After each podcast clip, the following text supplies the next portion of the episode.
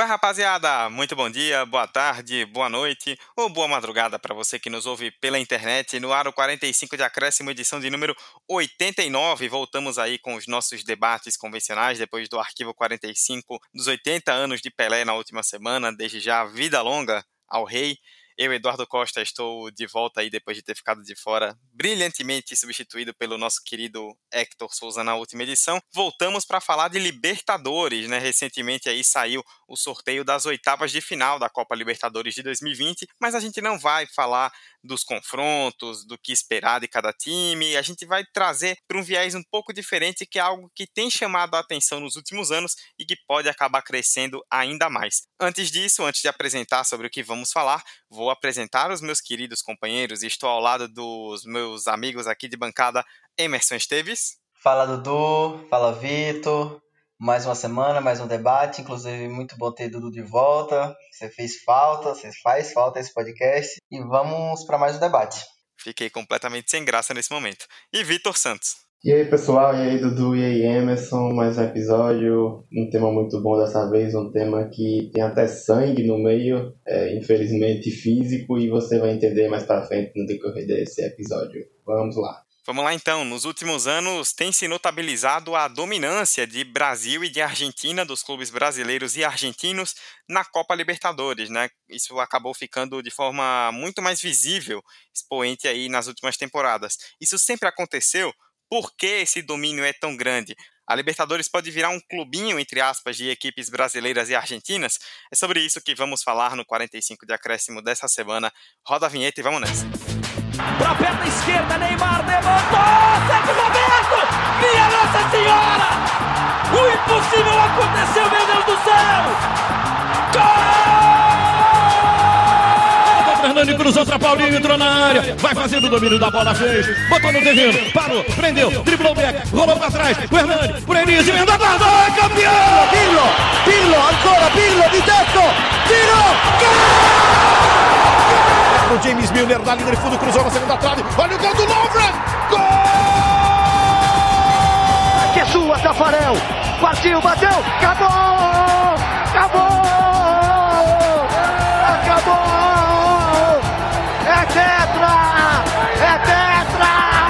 45 de acréscimo. Bom, foram sorteados então, como eu falei, os confrontos das oitavas de final da Libertadores 2020 e são dois lados da chave, né? De um lado, dos oito times, são seis brasileiros ou argentinos: Grêmio, Santos, Racing, Flamengo, Internacional e Boca Juniors. Inclusive, Racing, Flamengo, Inter e Boca formam um lado dessa chave, então obrigatoriamente teremos um brasileiro ou um argentino na semifinal. Do outro lado, são três times de Brasil ou Argentina: Atlético Paranaense, River Plate, que se enfrentam os dois, e o Palmeiras. É, são nove de 16 times, então, do Brasil ou da Argentina. Esse número até já foi maior em anos recentes, e tudo isso abre por mais um ano a discussão né, desse domínio, desse predomínio de times brasileiros e argentinos na Libertadores. Mas, Vitor, uma coisa importante que a gente tem que pontuar para começar para valer o debate é que, na verdade, isso aparentemente sempre aconteceu. Né? Se a gente observa aí as listas de grandes campeões da Libertadores, desde cedo existe realmente um grande domínio, uma grande força para Brasil e para Argentina, né? Bom, é, levando em consideração todas as edições da Libertadores, a gente tem apenas 16 anos, 16 temporadas, edições de Libertadores, que uma outra nação levantou a taça, não sendo aí Brasil nem Argentina.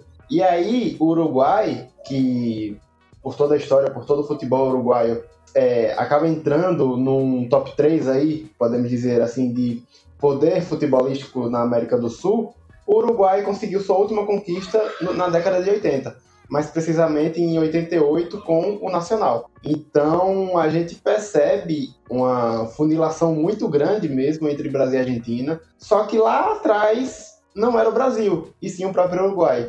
Argentinos e uruguaios eles dominavam as primeiras décadas da Libertadores. Independente Penharol eram times duríssimos de se baterem, tanto que Independente hoje é o time com é, maior títulos. E naquela época, quando se falava times duros de se bater, era no literal mesmo. Eu entrei e comecei o podcast falando de sangue, porque naquela época rolava muito isso, né? é, tinha muito essa, essa ideia de entrar para dar o sangue e tirar o sangue do oponente. É, vários times de menor prestígio e times grandes também, como o próprio Santos de Pelé, que foi campeão invicto dentro da Bomboneira, foram campeões depois de apanharem muito. No, durante o jogo, muitas faltas, muitas expulsões e jogadores que entravam em campo com pedra na mão. É sério isso. Você que é flamenguista, acho que já deve ter ouvido discurso de Júnior, de Zico, que todo aquele time do Flamengo é, enfrentou um Cobreloa que tinha jogadores que entraram com pedra na mão para agredir os jogadores. E isso meio que foi. Isso era, enfim, era outro, obviamente eram outros tempos. E aí, futuramente, a Comembol criou leis, normas para combater essa violência totalmente absurda dentro do campo. Não sei se foi por coincidência ou não, na década de 90, logo depois dessa normalização, dessa criação de leis, enfim, melhorias para impedir mais violências gratuitas assim dentro do estádio, é, foi logo na década de 90 que assim a gente teve a década mais vitoriosa para os brasileiros na Libertadores. Foram seis conquistas. São Paulo ganhou o bicampeonato, Palmeiras também ganhou, Vasco, Cruzeiro, enfim. E aí a gente pode até igualar, nessa década atual de 2010, a gente pode igualar essas seis conquistas em uma década, caso nessa Libertadores de agora, de 2020, é meio 2021, mas é 2020, um, um campeão ganhe. Então a gente percebe que na própria história há muito disso, há muito de funilar muito entre Uruguai e Argentina lá atrás. Só que agora o cenário ficou muito, muito mesmo favorável para argentinos e brasileiros. É interessante notar como o Brasil ele tinha um outro olhar, na verdade os times brasileiros tinham um outro olhar quando a Libertadores nasce lá em 1960. Nessas primeiras duas décadas, até 1980, por aí, era uma competição que era até subalternizada em relação aos clubes brasileiros, em priorizar, na verdade, o Campeonato Brasileiro como seu principal produto, né? Então, é, a gente notava que os, os clubes brasileiros, eles chegavam aí para essas competições, mas eles faziam meio que uma figuração, o brasileiro era realmente esse troféu mais importante. Acho que só a partir de uns 30 anos atrás que os times brasileiros passaram a, a conquistar e estar mais presentes em finais e em decisões de Libertadores. Para se ter uma noção, de 1960 a 1989, os brasileiros conquistaram apenas cinco títulos entendeu? Foram apenas cinco títulos nesse, nesse espaço aí de tempo, ao contrário dos argentinos que nesse espaço de tempo eles acabaram conquistando muito mais títulos, muito mais é, reconhecimento em, em aparições em finais de Libertadores. E, e um outro recorte de 1990, agora até 2019, né? O Brasil conquistou 15 taças, 15, 15 campeonatos em relação a, a esses clubes, então mais recente Flamengo. Então a gente percebe que há uma mudança de pensamento, mas há também mudanças econômicas e, enfim, políticas. Uh, Vitor já citou aí que teve mudança de regulamentos. As mudanças de regulamentos são muito importantes para a presença brasileira ser muito mais massiva e relevante, né? Porque antes, para tu ir para Libertadores, o campeão apenas ia, né? É, nas primeiras décadas. E depois a reformulação em todo todo o, calendário, toda a forma de você entrar na, na, Libertadores, que vai permitir que o vice entre. Depois vai ter já uma, uma flexibilização muito maior. Mas acho que o fator econômico de ter Brasil e Argentina, dois polos muito importantes de soberania, de influência na América do Sul, é, a gente acaba concentrando muito mais nesses países e uma derrocada muito é, absurda do Uruguai, né? É, Vitor citou que o Nacional foi o último a ganhar um troféu pelo Uruguai, então, ao passo que o Brasil alçou esse patanhão de estar ali com a Argentina brigando pela, pela essa hegemonia aí no futebol sul-americano, o Uruguai fez o processo inverso, porque ele acabou caindo, isso também reflete até no poderio econômico do Uruguai é, de seus times no mercado sul-americano, então tem essa relação totalmente. E uma outra coisa que são. É, eu sempre gosto de usar esse paralelo em como Sul-Sudeste no Brasil tem uma reação muito parecida como o Brasil e a Argentina têm na América Latina. Deixa eu explicar. Sul-Sudeste eles têm uma, uma concentração de renda, uma concentração de poderio político e de influência com as outras regiões do Brasil, é, seja Nordeste, seja Norte, seja Centro-Oeste.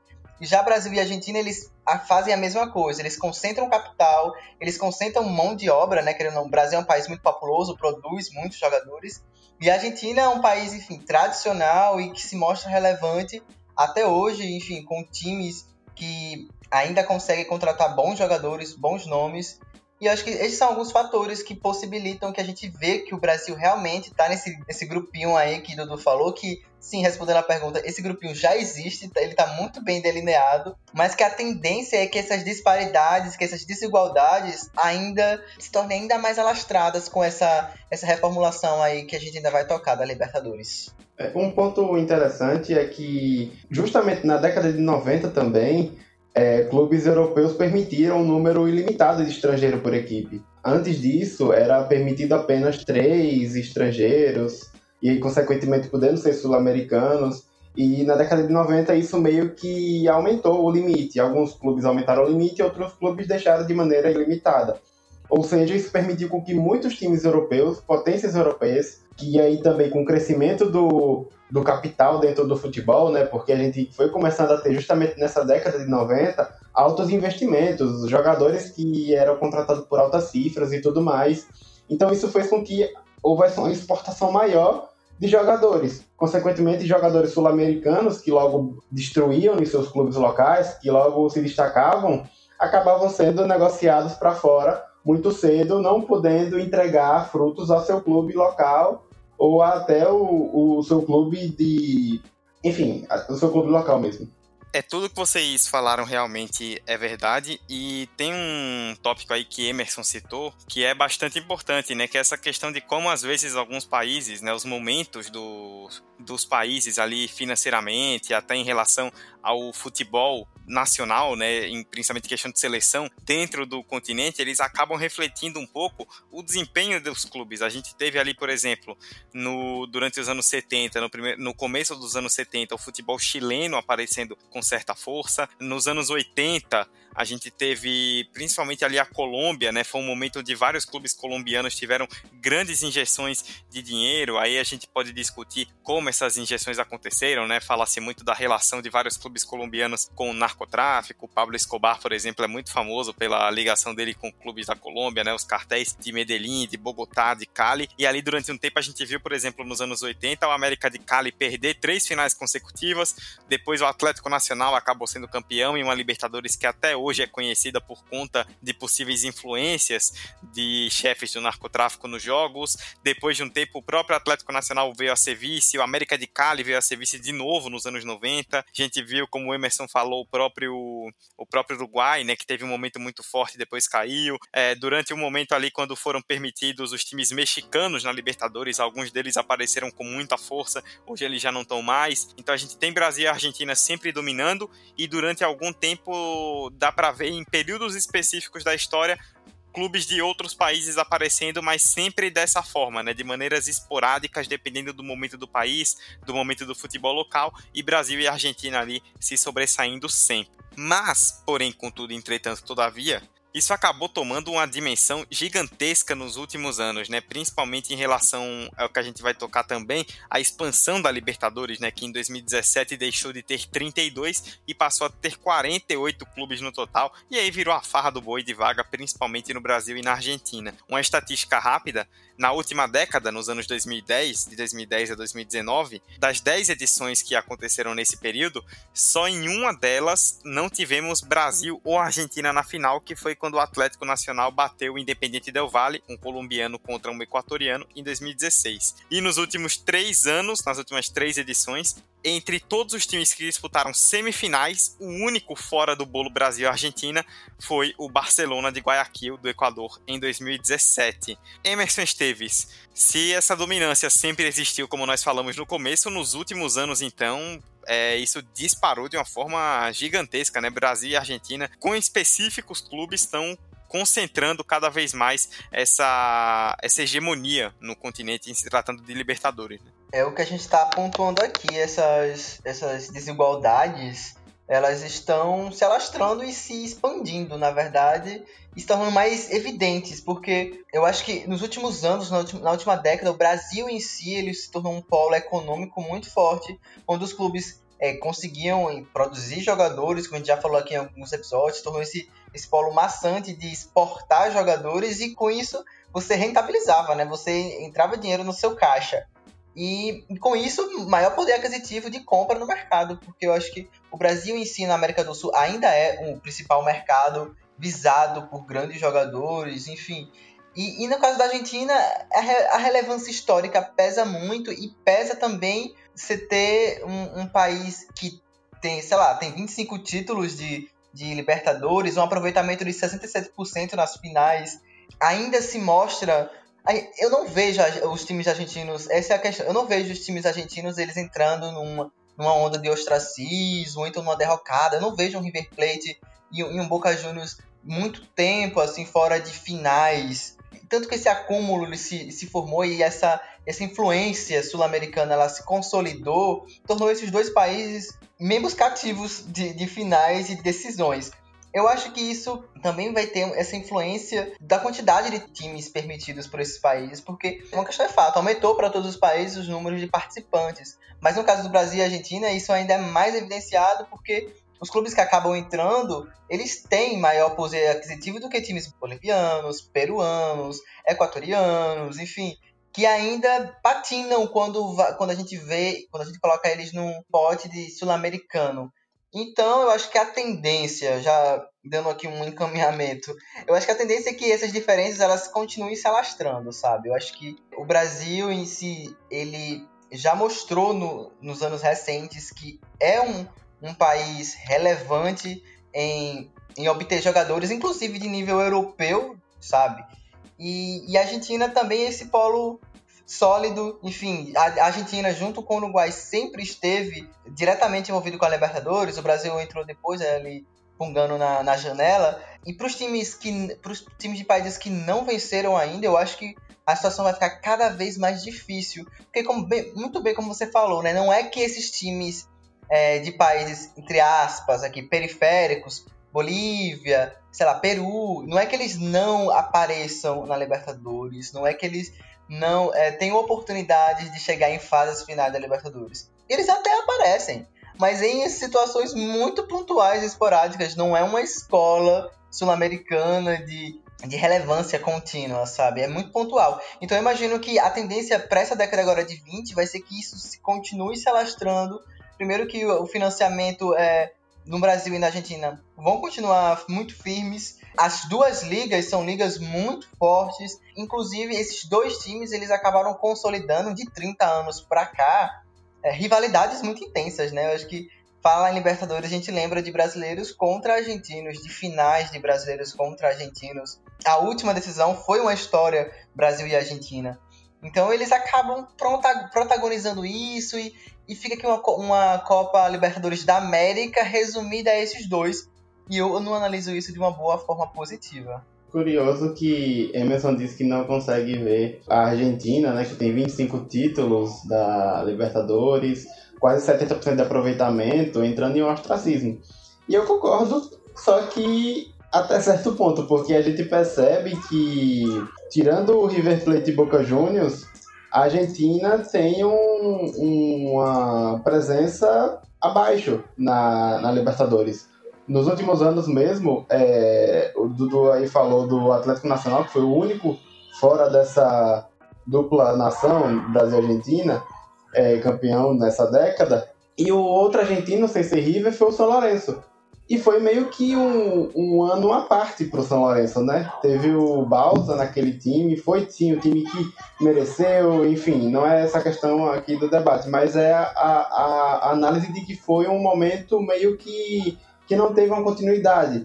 Da mesma maneira que o Lanús, que foi vice para o Grêmio. O Lanús fez uma baita temporada em 2017.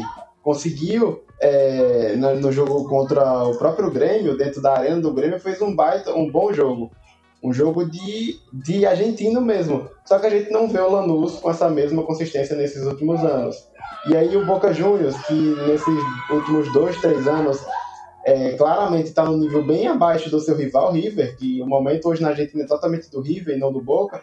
Nos últimos quatro anos, o Boca conseguiu se manter é, é, ali no, no G4 da Libertadores, o G4 final, né? Em 2016 foi semifinalista, em 2017 não chegou, certo? Mas em 2018 chegou na final, a final tão polêmica, né, lá no Santiago Bernabéu. E no ano passado foi semifinalista também. É, é, nessa hora que aquela galera que gosta do, do futebol raiz vai falar da camisa pesada e tudo mais, mas de fato tem um, um certo predomínio dos principais times, que é Boca Juniors e River Plate. E aí, é, isso vale também para os outros clubes que são campeões à parte. Eu acho que nessa década foi um exemplo muito grande da forma que você precisa ter consistência para se manter não para se manter, perdão, mas para você chegar ao topo. Esse topo, claro, é o título da Libertadores. O Grêmio se preparou para isso, o Grêmio de Renato Gaúcho abdicou do brasileiro, usou todas as forças. O River Plate nem se fala, o River do Marcelo Galhardo vem fazendo uma baita de uma década, sendo campeão duas vezes da Libertadores já, três vezes finalistas, finalista. Então a gente percebe um certo um trabalho de continuidade.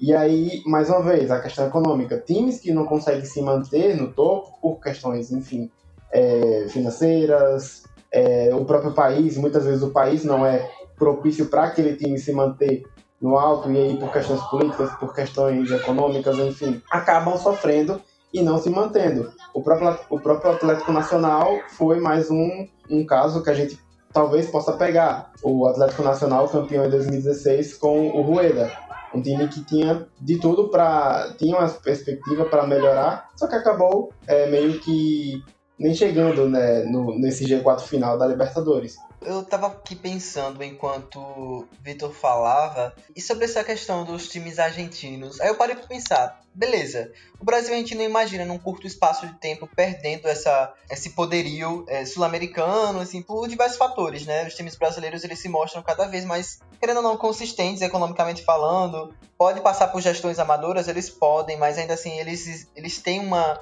uma sustentabilidade muito mais garantida do que outros times sul-americanos. Tá aí a questão da Argentina, né, em relação aos times argentinos. Qual outro país poderia se imaginar nessa posição de voltar, uh, ou voltar não, a dividir esse posto de clubinho ou então nesse posto de referência sul-americana? Porque sinceramente eu não imagino o Uruguai retornando para essa, essa posição. Eu acho que a economia dos times uruguaios nem permitem que eles sonhem tanto. Eu acho que até os times uruguaios hoje em dia eles se mantêm até mais com o que eles já fizeram na história do que necessariamente com o futebol apresentado agora no presente. Os chilenos, que são times que têm bo vêm de boas é, campanhas no sentido de é, produção de jogadores. A seleção chilena foi campeã da Copa América por duas vezes, pela primeira vez na história e tudo mais, mas os clubes assim não conseguem se firmar é, no cenário é, sul-americano e tudo mais.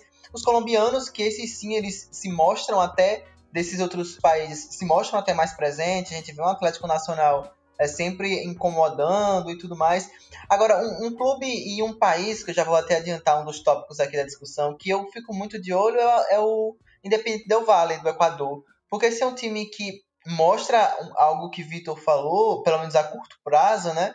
Mostra uma, uma continuidade, uma permanência ali de modo de jogar, foi campeão da Sul-Americana, tem feito boas campanhas na Libertadores. Só que assim, o futebol equatoriano como um todo, eu não imagino ele se mostrando tão presente assim nos próximos anos. Eu acho que então, fica até uma reflexão para o ouvinte e para todo mundo que tá. A gente conseguiria imaginar outros países no cenário atual é, se permitindo sonhar com esse panteão aí de principais referências do, do futebol sul-americano? Sinceramente, eu acho que não sabe? Acho que, como a gente já tocou aqui, o capital político, financeiro e simbólico ainda estão em Brasil e Argentina. Não sei se necessariamente na figura do, do River e do Boca, né, que eu tinha até citado, mas tem sempre tem outros clubes ali muito presentes e muito participativos. É muito difícil a situação para clubes de países periféricos que até eles mostram que tem bom futebol. Eu acho que essa até não é a questão. Alguns clubes eles mostram que sim, tem futebols, futebols muito organizados mas não tem continuidade, porque, enfim, a renda não te permite ter essa continuidade, entre outros fatores. Então, essa é uma outra questão que a gente pode colocar nesse caldeirão aí chamado Libertadores. É, na Argentina a gente tem o River Boca com seus recheado elenco, o próprio Racing também corre por fora, o no Brasil Independiente. o Independiente que tá um tempão sem conquistar a Libertadores, mas conquistou a Sul-Americana recente. E no Brasil a gente tem recentemente Flamengo, Palmeiras, Grêmio, enfim. E aí quando não tem essa. É, quando não tem um elenco recheado como esses times que eu citei aqui, quando não tem pelo menos um ou duas estrelas, ou pelo menos um jogador, ou até um técnico que sustente bem o time nessa competição, acabam esses outros times, seja do Equador, seja do Chile, seja do Peru, acabam dependendo de outros fatores, né? Como, por exemplo, o fator casa, com sua torcida, e aí o próprio Uruguai, que há um tempão tá no vácuo sem ganhar a Libertadores, tem muito isso, o Penharol então nem se fala. A altitude, como o próprio Del Valle agora tem o altitude, mas claro que é um time que, além disso, já mostrou uma baita da competência com o próprio é, treinador, com o próprio elenco, que infelizmente alguns clubes ainda usam do ambiente hostil, como a gente percebeu recentemente. O próprio Penharol, eu tenho um ranço horrível do Penharol, porque é, agora a gente tá sem torcida, mas nos últimos cinco anos, qualquer confronto com o Penharol lá. Insuportável. Insuportável. Nossa, Ia ter briga no final do jogo. Então, parece que aqui de fora, sendo totalmente é, julgando de maneira totalmente errada, mas é o que passa a impressão, é que o Uruguai se perdeu na década de 80 e ficou por lá. É, os, os times meio que. O Penharol conseguiu investir no estádio, conseguiu o estádio, enfim, mas dentro de campo são times ainda bem inferiores a outros rivais sul-americanos. Né? É, e um ponto que vocês abordaram nessa questão de como esses outros países às vezes tentam chegar e por mais que tenham bons projetos, a, a situação ela é sempre difícil, eu tomo como parâmetro, além da Libertadores, né, a Sul-Americana que é o segundo torneio aí da, da América do Sul, que eu particularmente nunca entendi, porque aqui no Brasil a gente desdenha tanto da Sul-Americana, né? É um título internacional, é um título importante, dá uma vaga na Libertadores hoje, é, se dá muito mais importância, por exemplo, para a Copa do Brasil, a Copa local, do que a sul-americana, que diz muito sobre como nós brasileiros vemos o futebol, né? De nós meio que como centro das coisas. Mas esse é outro debate. Se a gente pegar a sul-americana, ela começou em 2002, né? No formato atual. Se a gente pegar até agora, nos últimos anos principalmente, tem sido comum, pelo menos nas semifinais ou até mesmo em finais e em campeões, a gente vê times de outros países na última década, que eu citei 2010 a 2019, a gente teve a Universidade de Chile campeã, a gente teve o Santa Fé da Colômbia campeão, é, a gente teve Atlético Nacional duas vezes vice-campeão, o Júnior Barranquilha foi vice-campeão recentemente. No ano passado, o Emerson citou aí o Del Valle, Independente Del Valle, que foi campeão. A gente teve a LDU também foi vice, assim como havia sido campeão em 2009, foi vice em 2011. A gente teve também vários times paraguaios batendo na semifinal, né? Libertar, Cerro Portenho, o próprio Esportivo Luquenho foi uma vez também. A Universidade Católica chegou na semifinal. São times que normalmente não estão no grande radar da Libertadores, mas que conseguem aparecer bem na Sul-Americana, né? Que vira e mexe aparecem com bons projetos, com boas equipes, mas que além de uma diferença de nível, né, você não vai esperar, por exemplo, que um Cerro Portenho chegue na final da Libertadores, tem essa diferença já de estrutura, essa diferença financeira que pesa. E mesmo que a gente coloque aí todos esses países chegando mais próximos, né? Eu citei times do Equador, da Colômbia, do Chile, os maiores campeões da Sul-Americana ainda são Argentina e Brasil, com a diferença pequena, mas ainda são. Então, até nesse cenário, a gente vê sempre os clubes brasileiros e argentinos aparecendo. Na Sul-Americana, de forma mais dividida. Na Libertadores, bem mais concentrada. É interessante notar que esse cenário ele só acontece por um motivo que você já colocou muito bem. Brasileiros desdenham da Copa Sul-Americana. E eu também não entendo o motivo. Porque, como você falou, é um torneio internacional, sul-americano, com visibilidade não apenas no Brasil, mas ainda tem essa, essa cultura do Brasil, ah, vamos com time alternativo, ah, vamos aqui testar elenco na Sul-Americana. Eu, eu acho isso um absurdo, entendeu? Pelo menos nos últimos anos eu vejo que alguns clubes, pelo menos clubes nordestinos, eles têm se voltado os olhos para a Sul-Americana com muito mais apreço. Mas esse cenário de possibilitar que países alternativos não, países que não têm uma tradição tão grande assim ganhar é, Libertadores, eles puderem, eles puderem sonhar com a Copa Sul-Americana é justamente por isso. E ainda assim, para você ver como o negócio é profundo a desigualdade, e ainda assim, Brasil e Argentina eles tomam a frente em número de títulos e ainda são mais relevantes no cenário é, histórico na competição. Então a situação é muito mais densa e muito mais complicada do que uma mera questão de títulos, porque envolve ali uma desigualdade, uma disparidade econômica e política. Exato. E para a gente fechar o debate, então, né, tem um ponto aí que vocês tocaram, né? O Vitor foi quem falou aí mais abertamente sobre isso, que é a respeito desse de, do que nós chamamos aí durante todo o episódio de clubinho, né? Que a gente tem aí o domínio de brasileiros e de argentinos, mas nos últimos anos, inegavelmente, esse domínio tem se concentrado em alguns times, né? Se a gente pegar, por exemplo, 2018 e 2019, as duas últimas edições da Libertadores, Boca Juniors, River Plate e Grêmio estiveram sempre na semifinal. Só a mudança que aconteceu é que em 2018 o Palmeiras esteve com eles, em 2019 o Flamengo, que veio inclusive a ser campeão. Esse ano o River está de um lado da chave que muita gente considera bem acessível para chegar pelo menos na semifinal. E do outro lado a gente tem Flamengo e Boca Juniors podendo se cruzar nas quartas de final então, um dos dois chegaria ali pelo menos à semifinal, caso passem da, das oitavas, claro. O próprio Palmeiras está do lado do River também. Muita gente imagina que o Palmeiras venha enfrentar o River na semifinal pela forma como a chave se apresenta. Tem o Grêmio também chegando, como sempre, forte na Libertadores. E aí eu começo com o Vitor e depois passo para Emerson. A Champions League, que é normalmente o parâmetro que a gente tem, virou um clubinho nos últimos anos, né? Barcelona, Real Madrid, Bayern de Munique, aí vez ou outra a gente tem na final Juventus, recentemente o PSG, se pá de vez em quando ali o inglês que gosta de aparecer, mas sempre esses clubes ali concentrando. A gente corre o risco de ver na Libertadores alguns clubes como os que eu citei concentrando a grande força do continente nos próximos anos?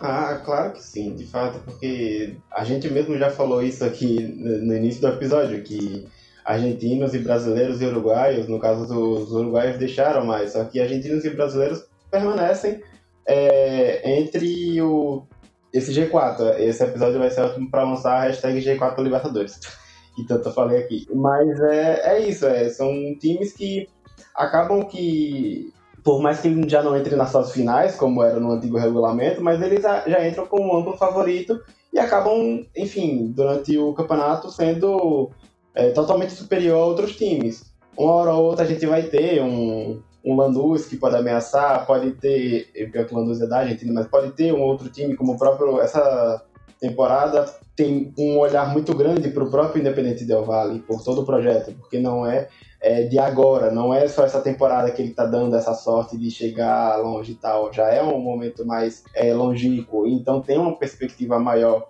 Mas fora de Argentina e brasileiros, a gente vai ver, a gente vai ter os principais campeões, do, do os mais recentes campeões do Brasil, é, chegando mais à frente. A gente vai ter é, os principais times argentinos e aí agora RV Plate, Boca Juniors. O Racing ameaçou, não chegou, já está perdendo um pouco daqueles seus jogadores, já perdeu o Kudê, perdeu o Zaratio pro, pro Galo agora bem recente. Então é meio que nessa, nessa sequência mesmo de times selecionados. Bom, e só para trazer um dado que me chamou a atenção, o Rafael Reis, ele é jornalista do UOL, e trouxe é, uns dados que me chamou muita atenção e que reflete bem a realidade da competição e essa funilagem nos principais times que sempre chegam mais à frente, né? É, no ano de 2019, ano passado, apenas quatro jogadores que não pertenciam a clubes brasileiros estavam no top 10 de jogadores mais caros, mais bem avaliados, tendo um preço de mercado mais alto. Já nesse ano, apenas dois jogadores não pertencem e não pertenciam, melhor dizendo, a times brasileiros. Só que aí, um desses jogadores que da atual temporada, que é era até o sétimo jogador mais bem avaliado para essa Libertadores, era o Matias Zaratio. Só que ele foi negociado agora recentemente para o Atlético e acabou meio que perdendo esse posto, meio que saindo. E então a gente tem uma clara dominância do Brasil, e aí, consequentemente, de novo pela economia. É, se a gente tem, por exemplo, na Champions League na Europa, o euro sendo um empecilho enorme para brasileiros contratarem lá, lá fora, a gente tem visto é, times brasileiros contratando mais lá fora, só que a gente sempre acaba levantando essa pauta. Caramba, o euro, quando é a gente convertendo, como é que vai ser para o time investir nesse tal jogador? Aqui no Brasil a gente tem isso com, com outras nações sul-americanas. O real é a principal moeda e a moeda mais valorizada aqui no, no, no mercado sul-americano. Então o Brasil tem essa larga vantagem.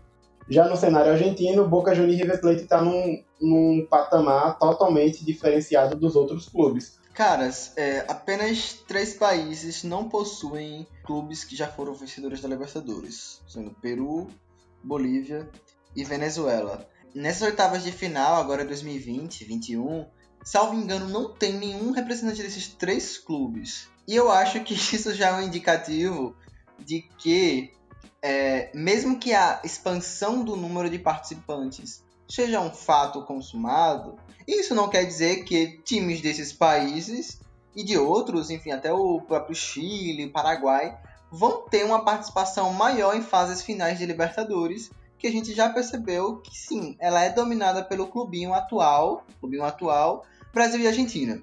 Então eu não vejo esse cenário se modificando nos próximos anos.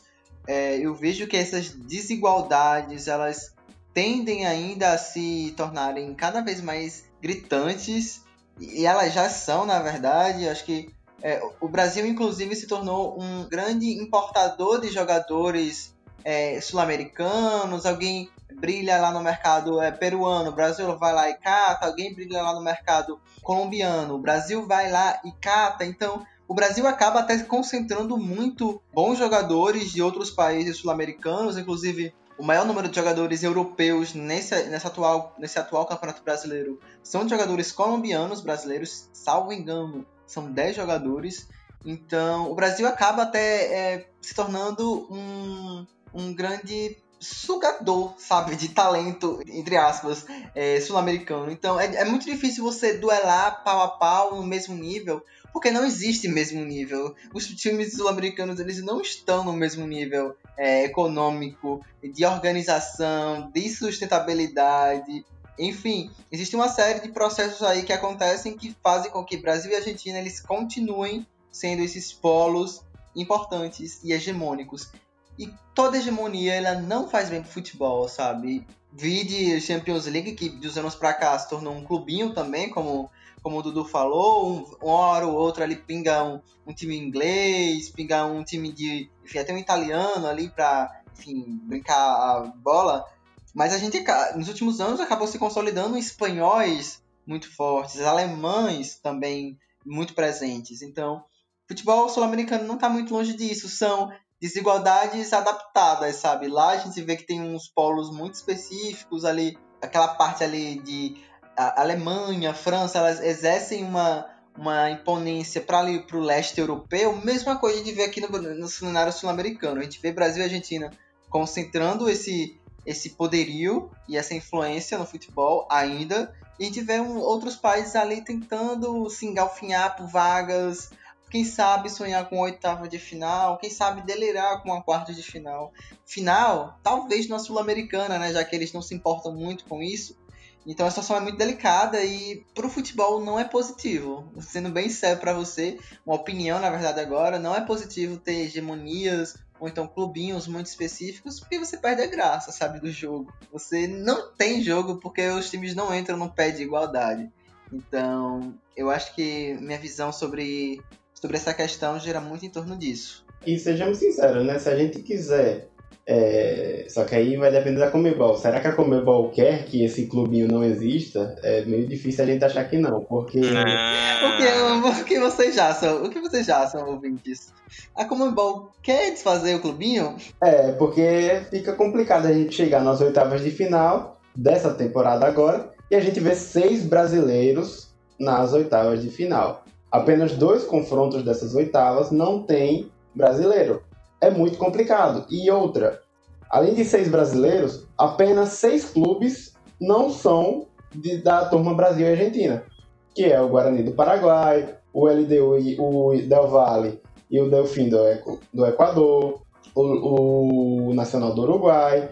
Então fica complicado a gente não ver os grupinhos, né? Obviamente a gente vai ter um brasileiro na semifinal e até na final, bem provável entrando aí já no, na outra questão econômica, é, do fator econômico, do, do fator do próprio país, é, a gente teve nesse domingo é, o povo chileno, depois de tanta luta, enfim, conseguiu no último domingo enterrar a Constituição fascista do Pinochet e trazer esperança para dias melhores, e isso afeta diretamente também no futebol. Quem quiser, dar, é só pesquisar que você vai perceber a influência disso no futebol.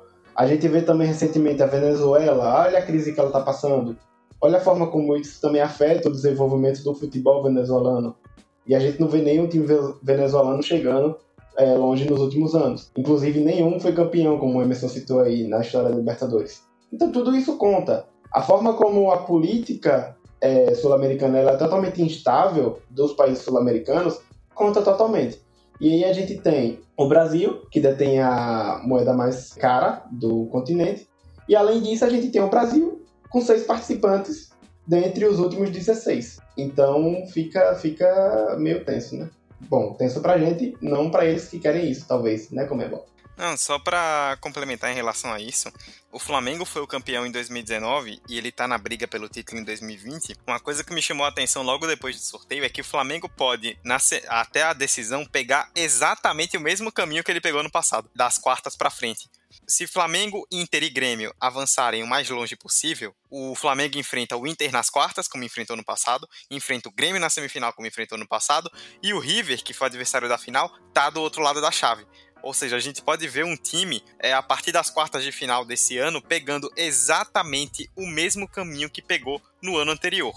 E pra gente que nos últimos anos viu a Champions League criar esse clube, né, como nós falamos e sempre falávamos, ah, pelo menos a Libertadores ela é mais disputada, ela é mais aberta nesse sentido, o que pode acontecer é realmente, concordo com todos vocês, que o fenômeno se reproduza na Libertadores e aí vai ser aquela coisa, né? Os clubes que vão lutar durante algum tempo, a gente viu recentemente, vocês lembram bem na Champions, né? Um período ali de alguns anos que as semifinais eram Real Madrid, Barcelona, Bayern de Munique e mais um. Aí tinha um Borussia Dortmund, tinha uma Juventus, tinha um Atlético de Madrid. É bem possível que a gente veja, sei lá, Boca, River, aí Flamengo, ou Grêmio, ou Palmeiras e mais algum ali no bolo tentando se enfiar, talvez até um brasileiro ou um argentino também, que vai concentrar ainda mais o que a gente já vê na Libertadores. Bom, é isso. Eu espero que vocês não tenham se desestimulado depois desse episódio para assistir o resto da Libertadores, porque ainda tem muito jogo das oitavas para frente. Vamos acompanhar se esse ano teremos aí realmente brasileiros e argentinos dominando, se vamos ver algum time de algum outro país chegando forte, surpreendendo, indo longe, coisas que só o futebol irá nos responder. Vamos lá para fechar o episódio então.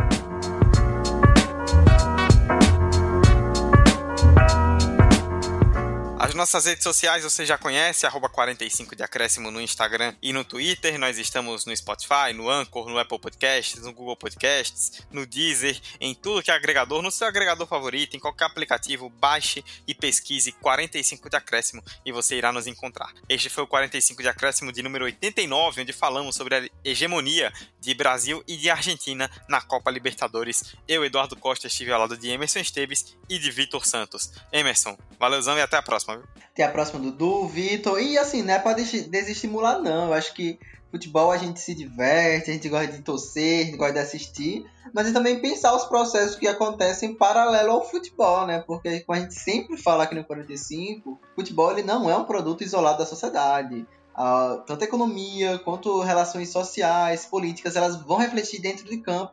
Vitor até falou da queda da, da Constituição racista lá do. racista. Da, da queda do Pinochet. Então, é, é um, um, exemplo interessante para a gente ver como os clubes chilenos eles vão se posicionar nos próximos anos. Quem sabe a futura pauta aí sobre clubes chilenos. Vamos ver como essa história e como essa situação vai se desenrolar. E é isso, uma boa Libertadores para todo mundo. Que, enfim, um time brasileiro aí que seja campeão indo de encontro a tudo que a gente discutiu aqui. não, não vai ser. Vai ser um time. Vai ser o Del Valle, entendeu? Vai ser o Del Valle, é isso. É semana que vem. Muito bem. Emerson Esteves crava. Independente Del Valle será campeão da Libertadores. Vitor, valeuzão, até a próxima e se quiser palpitar no campeão também, vai que é tua. Rapaz, no campeão não vou palpitar não, mas já que você falou que nos últimos anos tem River, Boca, Flamengo, Grêmio, Palmeiras e mais um, esse mais um certamente será o Del Valle. É com isso que eu dou tchau a vocês, eu mando aquele cheiro clássico e ficamos até a próxima, no próximo episódio. E assistam Libertadores, porque Libertadores é. A gente fala aqui do sangue, a gente gosta muito do sangue, mas o sangue metafórico, né? Aquele de torcer mesmo, de bravejar, porque claramente é um campeonato que, enfim, se reformulou ao longo dos anos e por mais que tenha essas polêmicas, sempre acaba abalando muito o torcedor positivamente ou negativamente. É isso. Até mais e tchau, tchau. Muito bem, a partir de novembro, então, essa Libertadores 2020-21, né? Efeitos da pandemia vai pegar fogo. Acompanhem, ouçam bem né, o que nós comentamos, pensem bem, reflitam sempre sobre isso quando verem essa dominância tão grande dos clubes nas competições e vamos aproveitar, né? Porque a Libertadores, apesar de tudo, ainda é um torneio muito legal. É isso, muito obrigado a vocês que nos ouviram até o final e o 45 de acréscimo volta na semana que vem. Tchau, tchau. Pra perna esquerda, Neymar! Impossível aconteceu, meu Deus do céu! Gol!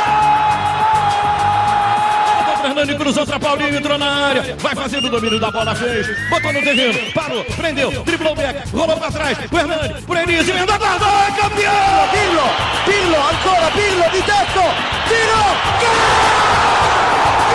O James Milner na linha de fundo, cruzou na segunda trave, olha o gol do Lovren, gol! Sua, Tafarel, partiu, bateu, acabou, acabou, acabou, é tetra, é tetra. 45 de acréscimo. Imagina o Delfim campeão, gente. Nossa, ia ser uma loucura, né? Delfim e Jorge Wilson na, nas quartas de final. E aí, Jorge Wilson é um time chato, pô. Agora o Delfim, enfim. Delfim, acho que ele é o lanterna do campeonato lá equatoriano. E, inclusive, confessar aqui pra vocês. Eu tava conversando aqui com o Roberto esses últimos dias e eu descobri que Delfim é golfinho em espanhol, literalmente. É, por isso que tem um golfinho no escudo do. Eu fiquei em choque. Eu fiquei em choque, gente. Esse podcast foi editado por Hector Souza.